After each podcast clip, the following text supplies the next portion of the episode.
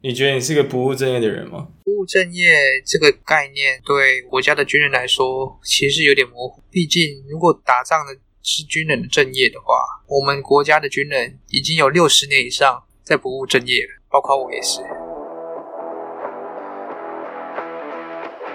你现在收听的是威廉不务正业。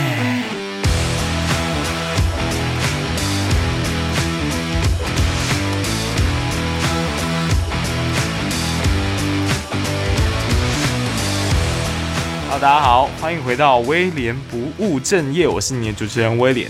那这节来宾呢，是我非常好的高中同学，呃，他的过去呢，其实过得非常的搞笑，然后大家都很惊讶，说他竟然毕业，竟然去了一个非常非常严肃的地方，然后这个行业呢，我想也是大家讨论度很高的，那就是我们国家的军人，他是一个职业的军人。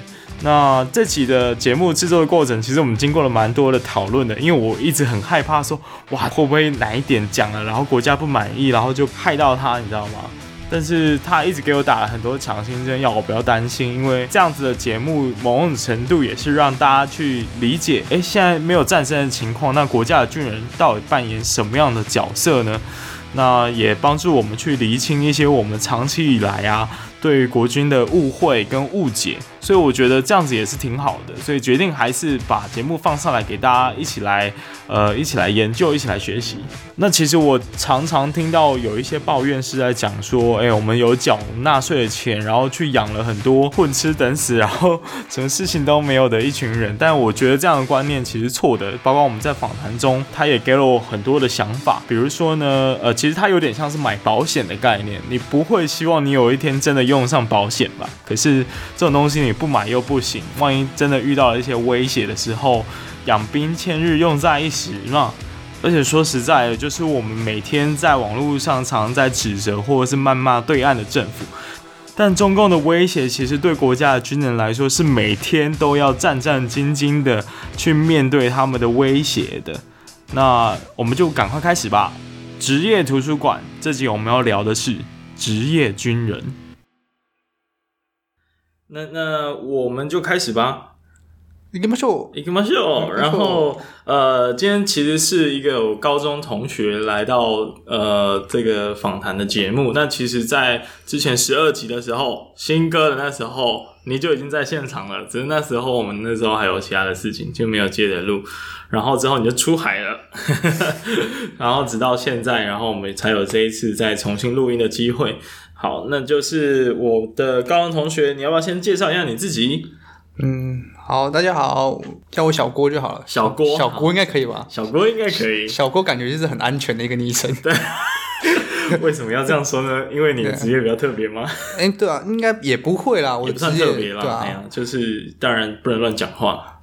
嗯，其实我也没什么好机密好讲，又不是管机密那一段。OK，就是一个很官方的回答。OK，那介绍一下你的工作好了。我的职位是算管理船上一些超演，就是怎么讲，就是高线传递啊，比如说在海上可能要加油的那些海上整补，或者是这种抛锚。抛锚或者是起落那个进出港的时候的缆绳的使用那个部分是属于我们工作班的范围，所以呃，我可以理解为船务的一部分，有点类似，就是你们最熟悉的水手该做的事情哦，打理水手该做的事情，也、啊、也对啦，但是应该是说怎么讲？如果你要说军舰的话，大家对军舰想象不知道是怎样，但是我对于军舰的定义有点类似说。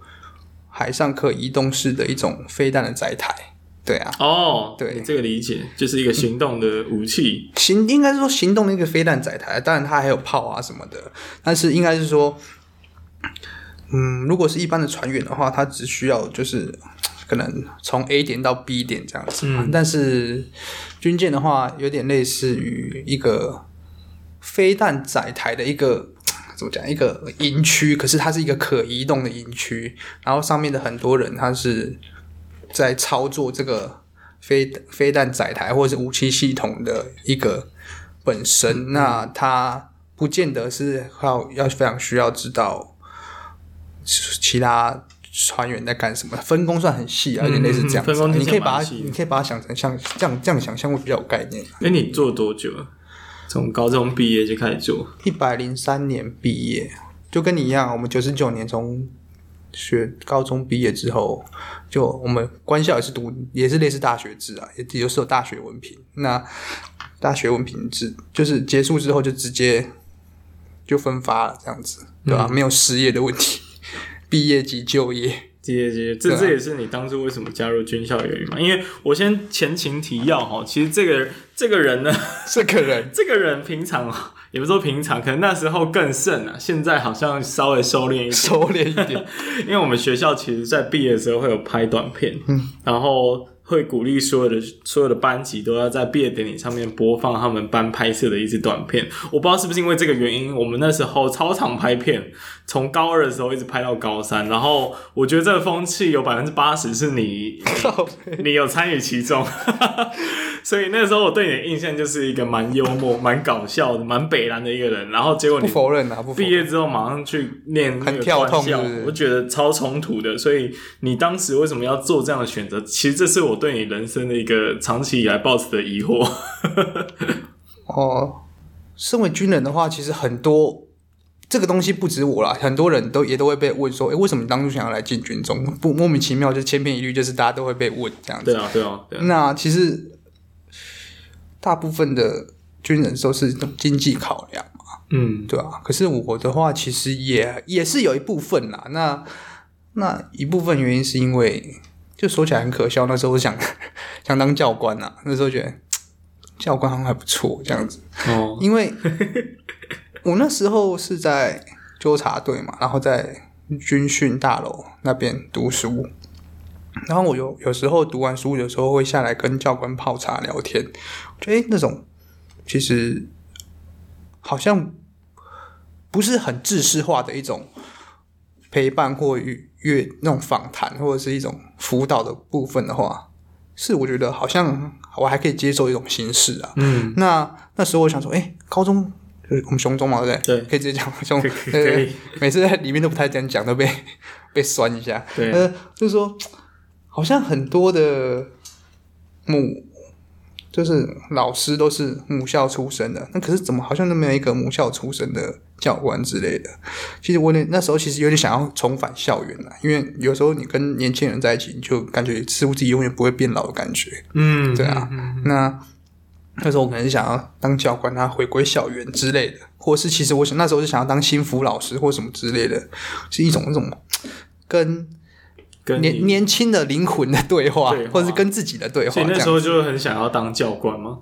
那时候算是有一部分呐、啊，然后经济当然是一个考量、啊。嗯，对啊，制服控也是啊。哎哎哎哦哦，但是其实教官现在好像已经其实没有了，好像欲缺不补，然后之后也是会全面退场、啊。对对对对，对，那那你现在有后悔吗？其实也不会，因为其实进了军军中之后，发现教官其实是一个。安稳，但是没有挑战，挑战没有挑战的一个选项啊。它就是一个啊，可能你现在有了家庭、有小孩之后，它是一个非常好的一个，就是经济来源这样子。OK，准时下班，准时上班，然后然后每每个月薪水到。虽然说他，我我我否认教官其实在后来的转型上面，他有很多的工作上面的负荷，嗯，那一段那。但是他相对来讲，像我们海军，你看我一出海，你就联联联络不到人，他他相对来讲他是稳定的这样子，对，嗯，所以说其实也还好啦，反正有一句话嘛，上了贼船就要当成功的海盗啊，不是这样吗？哎、欸，这句话是完全没听过，你都没听过吗？没有哦，这是什么意思？你就是。择你所爱，爱你所择那种感觉啊，就是你上了贼船，你就要当个成功的海盗，你反正你也不能下船的嘛。OK，就只能把现现有的事情做好，这样子。听起来是海军的流行语。没有没有，我也不知道。对，但我我其实就从刚刚衍生，大概了解你的就是起心动念之后，接下来还是有一个疑问哦，就是我我感觉你现在好像有点收敛起那个以前比较幽默的态度，我不知道，因为以前在班上。呃，可能老师都觉得你真的是蛮北烂的。以前不是还有做那个十字弓啊，被班导骂。对，没错。我说自己做用两根竹筷什么做那十字弓，还可以射人那种，可以穿过那纸箱那种。没错，反正以前就做很多荒唐的事情，但是在军中显然是不能再做这些东这些东西了嘛。那你现在有比较收敛吗？或者是你觉得你在军中应该用什么样的态度去面对里面的生活？其实不会耶，我觉得。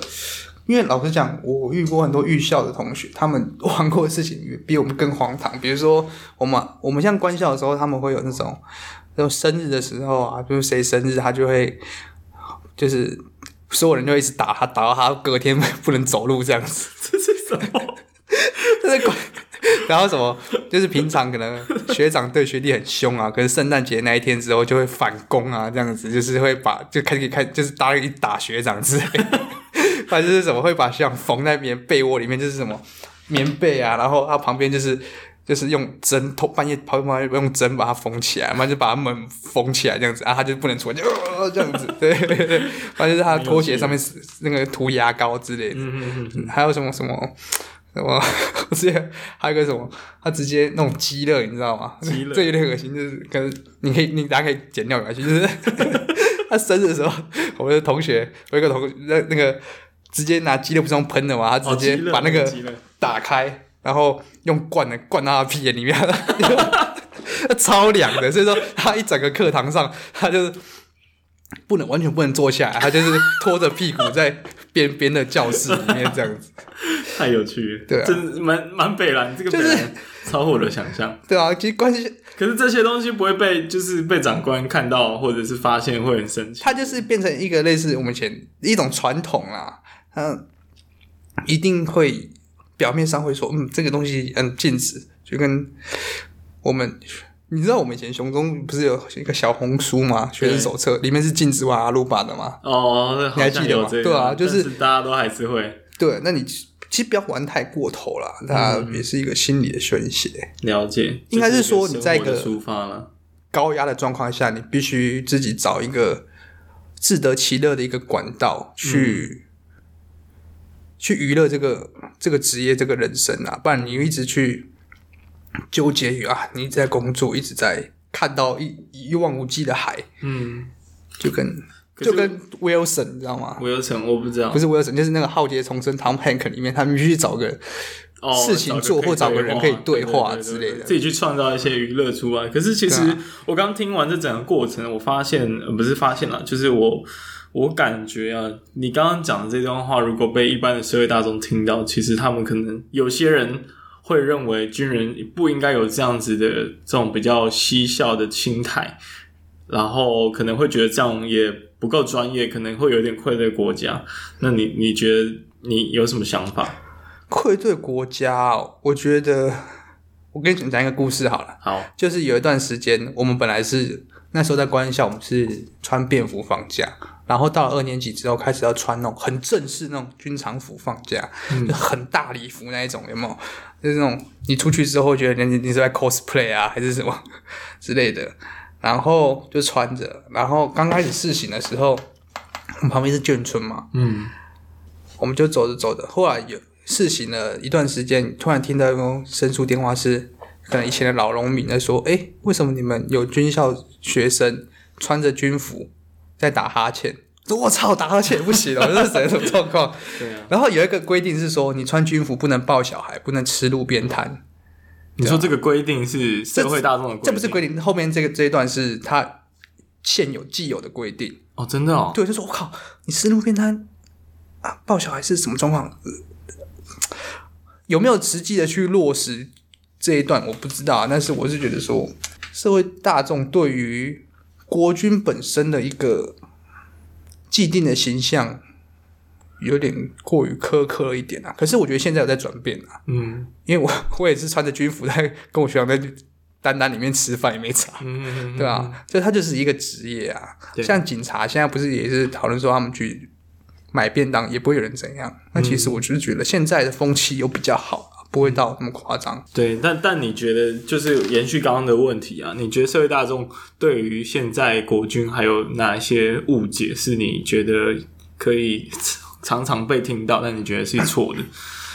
不如说说看你你对军人的印象好吗？因为你这样子讲，其实大部分的误解其实也是有它的事实的根据啦。因为大家那时候就是征兵嘛，或者是四不管是四个月或一年就好，他们是看到那个现象，然后他我们跟国外军人不太一样，是那是我们前阵现在已经全征兵制。全募兵制，那以前征兵制的话，大家其实是看到这个里面的这种封闭现象，然后跟大家讲，所以说其实他也多少有一些根据在。嗯，那其实我不太知道你你所谓的，你可以定义一些。我我自己的想象啦，我觉得军人是一个相对不自由，然后相对不自由的代名的同一层意思，其实就是封闭嘛。那封闭的话，不管是思想上还是身体上，都被关在里面。那会不会就因此有一点，嗯，可能不知道变通啊，或者是比较固执啊，或者是比较有他坚守的的一些比较传统的观念啊？这是我的第一印象。封闭的话，其实现在的手机资讯取得非常非常容易，嗯，但是它的封闭还是会，你还是可以观察得出来，因为就算资讯取得容易，但是你资讯取得的来源是什么的话，嗯、其实。军人他对于想象力是有所限制的，因为有些可能十八、十七、十八岁就进来，嗯，那他那时候你也知道，你学生时代，你你你你如果没有做过这一块的话，你可能就是读书嘛，嗯，读完书啊，顶多就看一些粪片啊，什么 G I Joe 啊，什么之类，嗯、没有啊，类似啊，就是啊，你可能以后也是觉得说，OK，就看个抖音啊，或者是看个。什么之类的那种杀时间的东西，然后时间就过，所以说你可以一样是可以取得资讯，一样是可以跟上社会的脉络，可是，在资讯的筛选下，他可能就觉得啊，社会就这样子，嗯，你可能不能跟大部分某些军人去讨论说一些比较不能说人生的意义嘛，不能说人生意义啊，那时候就是在军中生活以外的部分，就是、对，这、就是一个。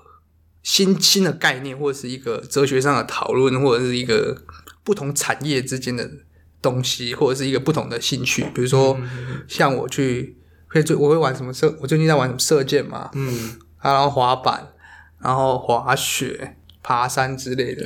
那其实我会观察到一个现象，就是很多军人他就是改车嘛，然后打看影片嘛，听音乐之类的，他对于休假的一个规划是，就是大概就是逛街、看电影这样子，嗯，就比较比较没有那么大的变化。对，没有大的变化，嗯、就是他的多样性不高。嗯，那这个可能就是你所谓的一个封闭。嗯，我觉得可能是。所以其实你也不否认这个现象。我不否认这个现象，但是它也不是件坏事。嗯，因为老实讲，他如果能在他的职位置上。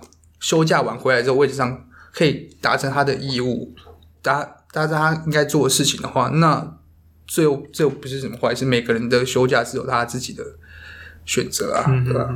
那军人，我来讲，我对军人一个现象啊，应该说，军人他应该不鼓励思考，不能说不鼓励思考，他是说他是属于在现代科技还没有到达那个。到达那个怎么一个定义的一个点嘛，就是所、所需要耗的一个人力成本。嗯，军人可以把它视成每每一个武器里面的一个小螺丝。比如说以前你知道以前二战的时候有樱花炸弹这个东西吗？不知道。以前那神风特工队你有听过吗？嗯，有。就是在以前进武器导引的那种飞弹导引的概念还没有出来之前，嗯，就是用人力去控制自杀吧，就是去控制，然后去去。精准的去投弹这样子，那那时候的军人，那时候那些自杀的那些神风特工队那些队员，就是属于武器的一部分。嗯，对。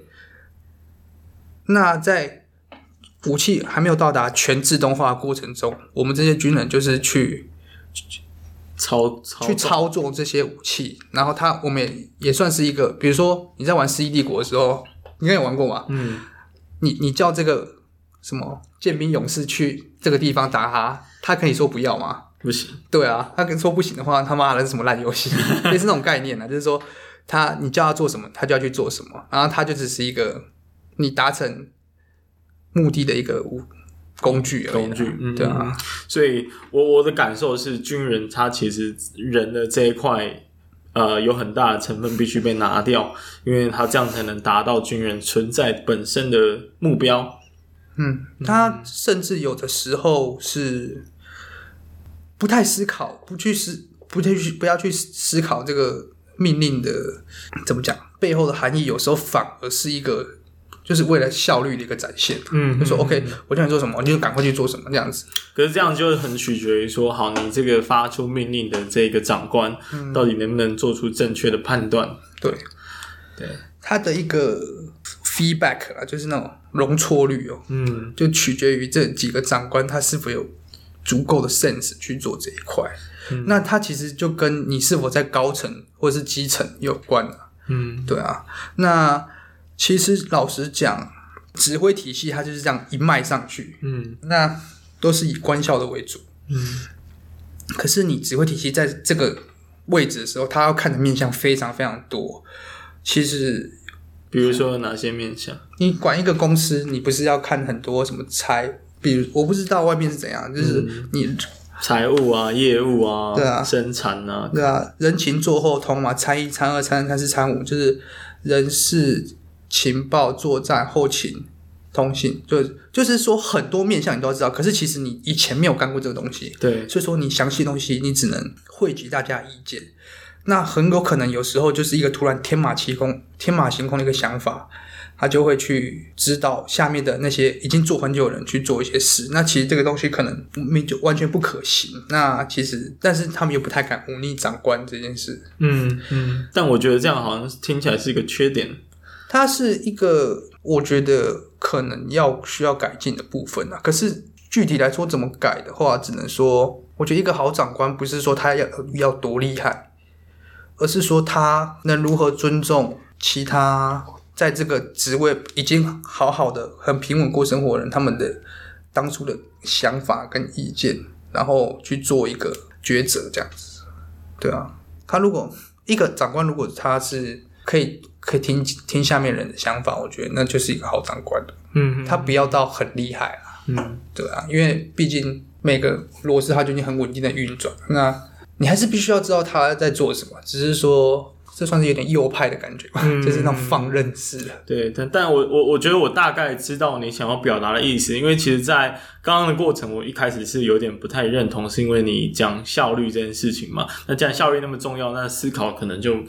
被摆在次要的地位，但是你刚刚说跟呃一个好的长官其实是要去稍微去参考各方的意见的时候，我想到那部电影，就是有一个军人，然后他为了传达一个命令，然后他自己哦，一九一七吗？对，一九一七这部电影非常经典，嗯、但是他最后的结局其实就是呃这个士兵终于达成他的任务了，嗯，然后呃但是当然这个长官可能他心里。一开始其实是有一点怀疑的，他认为他还是想要打这笔这场战，嗯、但他最后还是选择相信这个士兵所传达的命令。嗯，呃，应该说其他长官的命令被他传达到这个长官身上，他选择相信了。所以我觉得这这有点像是你刚刚说的一个好长官吧？因为如果就像这部电影，如果他最后还是坚持他自己的判断的话，那真的可能英国的那时候的军队可能就是会死伤惨重。我想就是有点呼应到你刚刚这个东西，其实很就是一个身为一个长官的压力啊。嗯，就是你有时候只是 to do or not to do 这样子，嗯，就是它只是一个抉择的问题。嗯、那比比如说你看很多军教片或者是什么军队的电影，就是你是不知道要不要发射这个核弹，是否你误判了？你一发射下去，战争就开打了。嗯、你没发射的话，其实 OK，那其实只是一个误判，嗯、或是你发射你一你打掉，其实是一台客机那种感觉。嗯嗯嗯，那。将在外，军命有所不受嘛？对啊，你有听过这一段吗？有。我有听过一个说法是指挥官觉醒这个部分，就是说觉醒，就是我我之前看到了一个概念的，比如说我现在给你的一个决定是说要你这个部队去攻下这个山头，嗯，但是。我可能刚开始是跟你讲说，OK，我要过这座桥，然后占据这个堡垒，然后到最后到山头去采取取得那个制高点。对。可是，当这座桥如果被人家炸毁的时候，那你是当下这个在现场的指挥官，那你要怎么做？你是遇到这个状况你就无法反应了吗？不可能嘛，一定要找找其他方法嘛。那。只能说上级必须给的是一个核心价值，说 OK，我不管你用什么方法，你就是给我抢的抢抢下这个山头就对了。你可能绕路啊，渡河或什么之类的，你可以不用什么事情都巨细靡遗的去交代说 OK，什么东西要怎么做，什么东西要怎么做，这个叫做权责下授的部分，嗯、就是说你在你的现场，你可以用你的经验去判断说怎么做是最好的，但是我要达到目的就是这个。就是不变，就是就是我的结果论就是这个东西，嗯，OK，那你能达到好，那就好了。那其他的细节部分就是叫你去选择。可是现在很多的话是在于说，如果你做的话，长官会责难，嗯，就说、嗯、OK，你为什么当初要这么做？我当初没有叫你这么做，会一直往下往下，或者是连住往上往上这样子。那这种责难不去追究一个事情方式发生的。探讨那个原因，而是去先去找出这个人，或是为什么做这件事那个人，而去做惩处这个动作，那会变成导致说大家会有封闭的说，OK，我不公务员嘛，广义的公务员，他说 OK，我不做就不会错，嗯，多做多错，凡事凡事都要请示上级，要找个人背书、嗯、，OK，我找找个人说，呃，没有，他做他那个长官叫我做的哦，这样。哦，当然，其实，在公司也会有这种，其实一定会有啦，只是说。这个东西变成很多个现象，就是说，我们会有一个军军纪宣教，就是说，OK，我宣教一件事情，上面往下，它是一层散状的一个分布，就是说，OK，从最高的，比如说什么国防部下来之后，他给各军种，然后军各军种又转发下来给各个各个地地区，然后各地区到时候最基层这样子转发下来，然后转发下来的话，就是说，OK，我要。是否确认这个命令？下面人有听到，他就会做一个纸本，就说：“OK，你们要在集合的时候做宣教，宣教完之后要做签名单。嗯、哦，你签完名了之后，表示 OK，这个长干部有宣教了，然后你也有听到了。那这个东西其实很大的意义不是在于是不是真的有宣教到这部分，而是撇除责任，而是在于对有撇除责任，就是说他们说酒驾防治宣导说 OK。”我跟他讲说不要酒驾了，因为他一直酒驾，我没办法。嗯、那时候保干部保护自己一个方式啊，不否认这个方式他当初设立的目的，只是说会变成说，他变成他是他最终目标就是 OK，我只要保护自己而已，嗯、不是想要去传达这件事情。有点扭曲了对当初的目的，但这也没办法，这其实在一般的公司也都会发生。对，但是。所以其实我觉得刚刚讲那么多，反正呃，我觉得很大的重点是在于要怎么去权衡，到底那个权力下放可以到呃以及效率中间的平衡吧。对，就是等于说也不能说哪个长官他就是错的或者怎样，因为你可能你到了那个位置之后，你可能也会做一样的事。对，等你有那个视野的时候，你可能也会顾虑到更多的事情。对，但是说是说经验啊，就是不断的慢慢做，然后抓一个。在波浪之间取这种一个平衡点，这样子。嗯、对，那你刚刚有讲到，就是呃，刚刚我们在谈那个电影，其实每按一个核弹，那些都是一个很重要的决定。但是我猜，呃，其实我们之前在吃饭的时候有讨论过，就是现在两岸的情势是不是有让你现在每天在做的事情，你的心态有不一样，或是你的那个情绪可能会比较紧张等等。其实有点类似说。你常常在 Seven Eleven 看到那种捐零钱的小盒子，嗯哼哼，上面不是都会有一个非洲小孩吗？对，你其实会觉得它是一个很遥远的概念。对，可能我们对于中共也是那种很遥远的一个概念。嗯，可是当你在海上就是跟他们对峙的时候，就发现它是实际实实在在存在在那个地方的。嗯，海上其实很热闹，因为怎么说，我们在雷达站上面的那个。共同战术图像之后，永远都会有我们的船在海上。嗯，大家会不知道这个原因，是因为这是一个很例行性的一个动作。那它也不需要被新闻放大报道。可是你会，你必须要了解一个事实，就是三随时都会有我们的军舰跟军机在做 stand by，或者是其他一直在海上跟中共的船去做对峙的一个状态，在海峡中间做对峙的一个状态，甚至。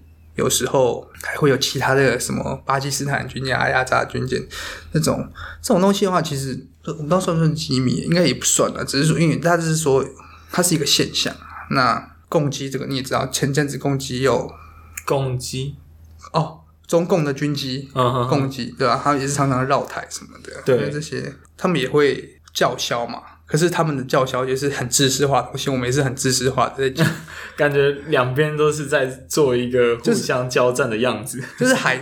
我就有时候说啊，都都讨海人，都是这挣这挣这一份薪水，嗯，对，那就不用彼此互相为难。但是就很明显，就拿着望远镜一看，就是他就在那边，嗯，对啊，就是我们原本想象的很遥远，但其实是你们每天正在发生的事情，对啊。而且这件事情有因为最近的两岸的情势比较紧张，有加剧吗？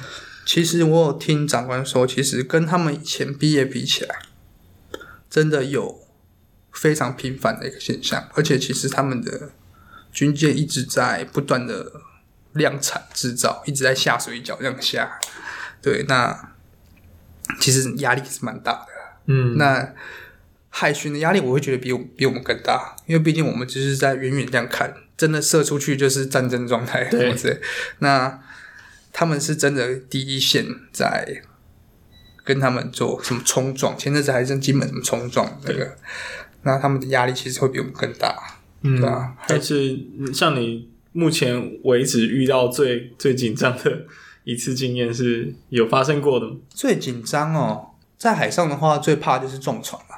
因为晚上的时候，妈一大堆渔船哦，一大堆渔船，他们就是一大群，都是我们自己的，不是也不一定，有时候有时候可能其他国家的，对对啊，就是那种中共的渔船之类的啊，他们就是。航向会不固定啊，你没有办法跟他做逼碰的时候做一个掌握啊。有一个有一个最近的，就是他一直朝我这边冲过来，我已经转转向了，结果他一直朝我冲过来，结果我转向之后他又转过来，我就是他就似乎是要，他就似乎很明显就是要针对你这样子。嗯，对，那这种东西是遇过最比较紧张的时候了，不然就是刚好那些渔船就非常非常近，你看起来可能在。嗯，四五百公尺以外，可是你在海上的时候，那看起来是很近很近的，嗯、然后就是这样子，两边这样子过来，然后我从中间这样过去，那只能那个加速这样过去，这样。嗯，这种是比较危险，所以最后也没有发生任何事，也是不会撞船啊，就是船、嗯。但你觉得他们是刻意的吗？就是他们的心态是什么？你觉得他们是普通的民众，还是其实他们也是军人的一部分？不是啦，他就是一般的渔船，只是说他没有在鸟你的什么避碰之类的，就是别人说。我们军舰 比较弱势的地方，就是我们就是要永远去避碰别人啊。嗯，对啊，因为你们一旦碰上了，会发生什么事情？一旦碰上了就会被申诉啊，什么要赔钱什么之类的，我不知道，就听说啦，对吧？啊，还有一个习俗是什么抢船头？渔船都喜欢，比如说你在很直直的开，那他明明在你左左左后方，还在加加速，然后从你的船头这样过去，哦、有点尬掐的感觉。他他们说这种好像是会祈求好运之类的，祈求丰收顺利，抢军舰的船头这样。哦，所以他们就会逼近，然后去刻意的去抄你的船。嗯，对。但是你有遇过就是对岸的，然后一直靠近你，然后都你你还要去跟他叫嚣或什么？叫嚣就是我们会用那个，就是用海事频道会，他们会，他们如果太靠近，已经接近海峡中心的时候，我们就说，我们就会有个自制广播词，说啊、什么什么军舰啊，什么海峡中线为我双方固有之默契，请不要破坏此默契。然后他就会说，啊，什么什么军舰啊，啊。啊，请注意您的措辞，海峡中线不存在。啊，对。然后其他大陆渔船，因为它是公播的频道，对，然后就说啊，说得好，啊，说得好，台巴子，说得好。对。然后我也是不要理他吧，然后就是一样继续走，继续继续继续往前，然后一样这样子并行的一个态势。然后我们说就是一样，就是我们也不理他，就是一样讲刚刚那一段，然后还是刚刚讲那一段。然后后来过几分钟的，因为我们会越来越近，对，这样子。然后后来就说：“嗯，我们转另外一个频道啊，转到另外一个频道，就是比较虽然其他人也可以转啊，但是就是他至少不在公用频道上面。”然后说：“啊，我们往往西修一点，你们往东修一点。”他就是大家有默契的又分开这样。哦，所以就感觉其实他们也知道，他们也只是一个听上头命令做事的，所以他不用彼此为难彼此。对啊，可是其实你第一次遇到这个状况，你是你是会很紧张的。嗯，因为就是应该没办法这么嬉笑的去去面对这件事情。对啊，可是你遇到第二次、第三次，我说嗯，这是例行性的公式。可是其实你当下遇到的时候，哇，很恐怖，说卡，但是等一下什么擦枪走火什么之类的，哇，那怎么办啊？之类的，那其实也还好啦。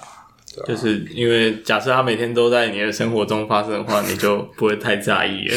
我不知道，就是可能一种。冷也不是冷漠，就是习习惯了，就是就这样子。嗯，那你觉得呃，其实我们上次有聊过这个议题，但你似乎对于就是现在大家对于军人在国家的价值有不太一样的想法，因为我们常常知道很多人会觉得呃，军人就是啊，好像没什么事做啊，然后还领不错的薪水啊，然后感觉好像在。浪费纳税人的钱啊！对，但我没有纳税，我没有纳税，对对对对对。但我我的意思就是说，可能大家会觉得这是一个无用的存在，但是其实你上次有提到一个保险的概念，我觉得那蛮不错的。嗯嗯，可以分享一下。先讲另外一个概念好了，就是如果你这样直接跟其他军人讲的话，其他军人会直接很生硬的回你一句话，但是也很很不动听的话，就是。他觉得这么爽，自己进来干啊，对不对？他就这样讲，嗯、啊，原来这么爽，那自己进进来干就好。了、但是没有没有回答到你的问题啊。对对，我的问题是，你的问题的话，我会觉得说，你是说买保险嘛？保险这个东西就是集大家的力量去帮助一个人，但他就是为了以便不时之需啦。就是你，你买了它，但是你总不希望你哪一天真的用到它吧？嗯，对，对啊，你真的用到它，表示说你可能一定是身体出了状况什么之后才有事，才会需要用到它。嗯，那军队也是一样，养兵千日，用在一时嘛。嗯，你买这个东西，你只是当我们军人越安逸的时候，就表示这个社会、这个国家就是越。越稳定发展富足这样子，对啊，之前看那个什么《进击剧》了嘛，里面讲的，他、嗯、说那些驻扎兵团，你是说那些人都没在做事，没在做事，表示那些巨人没有活动的迹象啊，对不对？对啊，对啊，对啊，就是你必须随时保有这个东西，但是你不一定要用到它。我们当我们越你看我们越米虫的时候，就表示说 OK，承受这个骂名啊，但是说 OK。是，至少这个社会是安定的，那就好了。嗯，当哪一天真的需要我们动员的时候，那我也不希望乐见它发生嘛。嗯，大家也不好过。对啊，那就是一个很悲惨的情况发生了。对啊，但其实我蛮赞同这句话的。但同时，你刚刚一开始提到的，就是呃，大家会觉得米虫的这一块，其实我觉得也是一个资讯有点不透明，因为毕竟军中相对比较封闭，所以大家其实没有看到军人很辛苦的那一面。辛苦的这一面哦，我觉得他跟他的训练制度有关。嗯，大家会觉得米虫的原因是因为大家得不到一种成就感，因为很多来进来当兵的人会觉得说、嗯、，OK，我们进来就是根本没训练到什么战绩啊，每天拔草、搬东西、清水沟之类的，做这些杂事、鸟事。很多东西其实是在于一些 paperwork 的一个空转的现象，就是。我刚刚虽然说米虫，我们是米虫的话，代表这个国家是稳定的嘛，嗯、就是很安逸的。但是，也就是正是因为太过稳定了，导致我们没有用武之地，没有一个出场的机会。有些长官就会想一些有的没有的，让我们这些人不要说只是在那边坐着。嗯，那这些东西可能跟战绩或者是提高自己的实力的。想象有落差，嗯，他就说哦，要你去做一些嗯，把清水沟什么，这样有事干啊。嗯，因为很多长官对于领导有有一个说法是，你要管理一群兵的话，就不要让他闲着。因为闲着就会想东想西的，嗯嗯，你就会想是做一些坏坏的事情啊，就像我们高中妈太闲，做一些奇怪的东西，好像可以理解。对啊，就是你如果让他每天都在考试考试，他有时间做那些东西吗？嗯，都没有啊，对吧、啊？就是长官的理解，就不要让兵闲下来，就是让他该派工的时候就是要一直派工，一直派工。嗯，那大家会有一个现象，就是为什么会有些人会打忙，或者是就是说 OK 效率会这么差，就是因为你派完工之后，你事情做完之后。你基本上你是可以去休息吧，因为这这个今天的部分做完，但是你休息的时候，长官会觉得，哎、欸，你是不是要去做什么奇怪的事，或者叫你去做其他事？哦，他回到刚刚那个理论，对啊，与与其我以我的想法，如果我要今天只做一份工作，啊，我这个时间就要把它耗完，嗯，那我不如就今天就做一份工作就好。我我提早把它做完，那我还是要做下一份工作，嗯，那那有什么意义？嗯，对啊，这个是一个结构化的问题啊，嗯，对啊，那就是取决于互信吧，就是说，OK，你你做完了，OK，我就让你去休息，但是你不要去做阿里亚扎其他事，嗯嗯三信心嘛，对军人里面有个三信心。信仰长官，信任部署，相信自己。嗯、对，那如果你真的能做到的话，我觉得这东西是可以改善的。嗯，对。但是我觉得这种种其实包括从一开始到现在的讨论，都还蛮有各自的优劣的。对啊，所以说其实很难去权衡到底什么是对的，什么是错的，因为很难达到中间的平衡点。对啊，因为你必须承认有些人的劣根性就是在那边。嗯，因为军队就是很。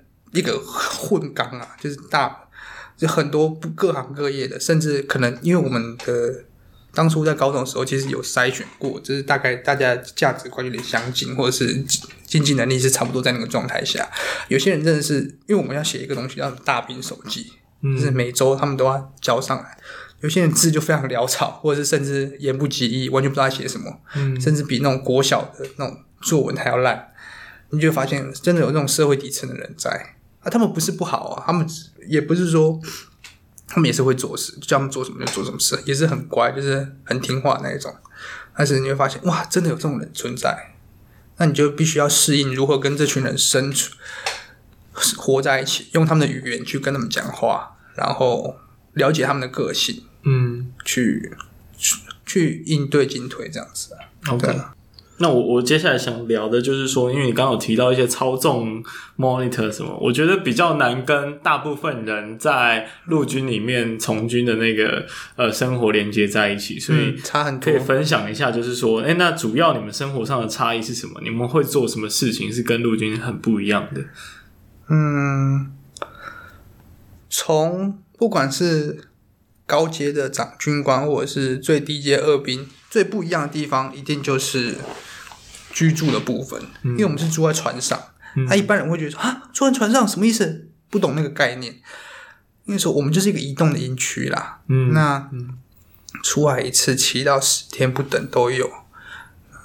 我们的军舰的设计的特性就是要放那些武器嘛，飞弹啊、阿里亚扎的。那它又不是像游艇一样，所以它居住空间大概就很小，大概。七八，我不知道多少，就是你一个人站起来再高一点点，这样睡三个人，嗯、这样啪啪啪三个人，那这个一定是陆军他们无法想象的。嗯，然后我们又会晕船，因为这船在外面一定会晃，然后再加上永远都有那个空调那轰轰轰的声音，嗯，因为是二十二十四小时在运转的那种微型的那种噪音，其实对于生理的感受是非常明显的。啊，陆军可能不会有那种现象哦存在，oh. 对，然后所以会造成什么实际上的身体困扰吗？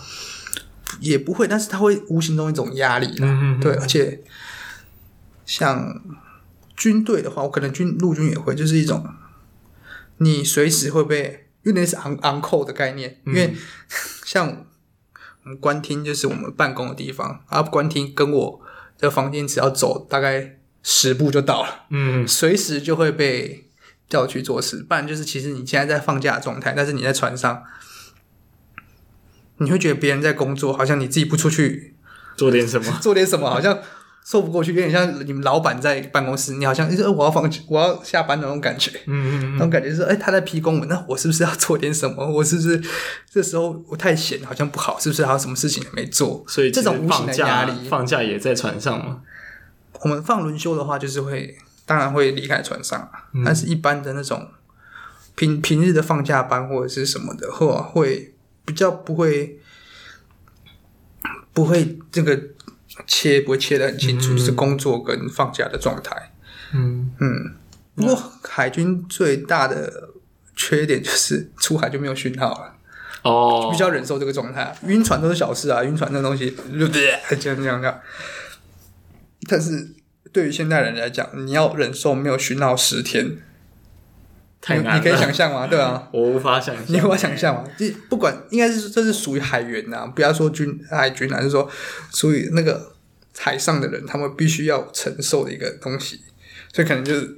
可能你带点书啊，或者是 Netflix Netflix 都载一些，对啊之类的。OK，那那那海上的生活既然算是一个蛮独立，而且你刚刚讲到一个大家都觉得很可怕的事实，就是没有讯号。对，那那那海上的生活要怎么度过呢？海上的生活，其实时间十天说久，那也是很快，因为。我们的轮值就是二十四小时啊，嗯，我现在也算是算是一个招募啊，对，嗯、招募海军，因为海军其实薪水配。对业配。比比陆军薪水真的高很多，舰艇单位。对。一万七千多块吧？你说高一万七千多块？要看啊，看性质啊，像我现在就是就直接多了一万多，哎，加入海军，哎，那顺便可以透露一下，就是你现在每个月可以拿到多少？因为这应该是蛮公定价的吧？这应该不是什么机密资讯。